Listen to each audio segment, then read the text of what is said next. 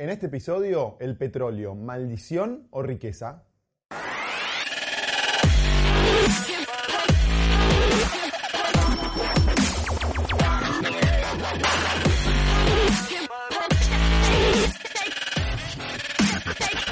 Esto es el Fede Teso Show.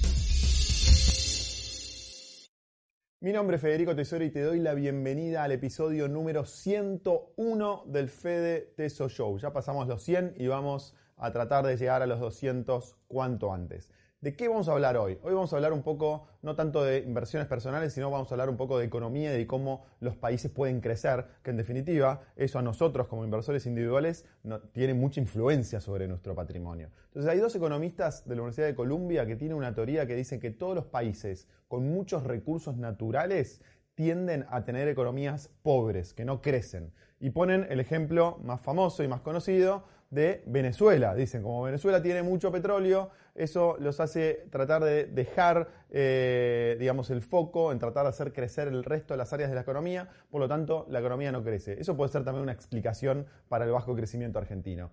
Pero en este episodio te, vamos a mostrar por qué esto no es cierto y en realidad los países no crecen, los países que tienen altos recursos naturales no crecen porque los dirigentes, porque los políticos, porque la clase que maneja el país toma decisiones irresponsables. Y vamos a ver un caso muy concreto que destierra esta teoría. Este caso concreto es Noruega. Noruega hoy es uno de los países más ricos del mundo gracias a que pudo aprovechar el boom de la explotación petrolera que empezó en la década del 70 y pudo hacer algo extraordinario. Pero antes de contarte qué es ese algo extraordinario, vamos a ver el siguiente cuadro que te muestra la producción anual del petróleo en Noruega.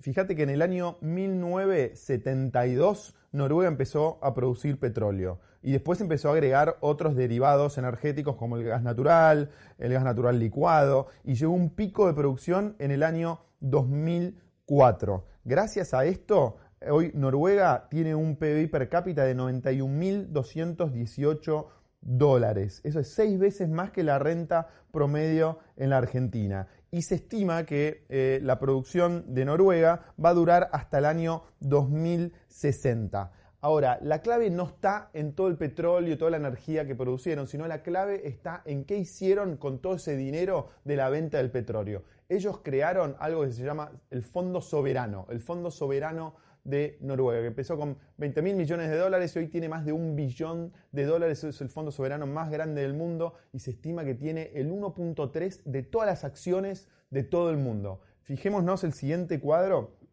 que muestra cómo creció el Fondo Soberano eh, de Noruega de una forma impresionante. Se multiplicó por 50 en apenas 21 años. Y si dividís este fondo eh, soberano por la cantidad de noruegos que hay, en promedio cada noruego tiene 200 mil dólares, es decir, le corresponden 200 mil dólares proporcionalmente de este fondo soberano eh, a cada ciudadano de Noruega. ¿Por qué está haciendo esto Noruega? Porque sabe que en 2060 su petróleo se va a acabar, entonces quieren tener un buen nivel de vida más allá del 2060. Por lo tanto, tuvieron mucha disciplina y gracias a esto pudieron hacer el, fondo soberano. Pero eso no, solo es la clave del éxito. La otra clave del éxito es que en Noruega siempre hay superávit fiscal. Aún en los peores momentos eh, tienen superávit fiscal. Y esto les permite tratar de pasar las crisis económicas de una forma mucho más clara y mucho más fácil, porque cuando la economía decrece, tienen recursos para meter en la economía y de esta manera subir. Fíjense el siguiente cuadro que muestra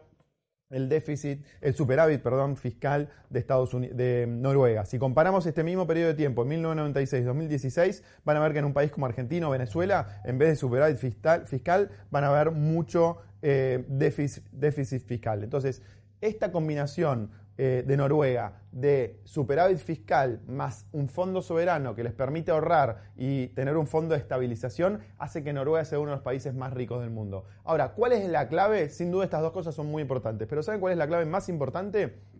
La estabilidad institucional. Durante estos últimos 25 años en Noruega pasaron más de 7 gobiernos diferentes de tres partidos políticos diferentes.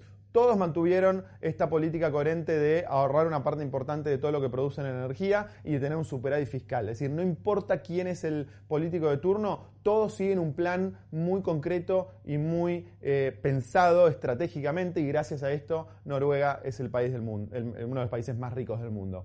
¿Cómo hacemos nosotros para, en Argentina para tener una historia este, similar? Bueno, hoy tenemos una oportunidad enorme que es vaca muerta. Imagínense si aprovechamos todo el potencial de vaca muerta, no para gastar eternamente como siempre hacemos en Argentina, sino para armar un fondo soberano que nos permita crecer al muy largo plazo. Bueno, suena demasiado eh, bueno para ser real, es un poco utópico, pero me interesa que todos sepamos cómo hacen los países para crecer y que nos demos cuenta que no es imposible. Gracias por estar en este episodio, te agradezco mucho. Acordate de poner tus comentarios abajo, compartirlo, ponerle me gusta y nos vemos la semana que viene con más Fede Teso Show. Chau.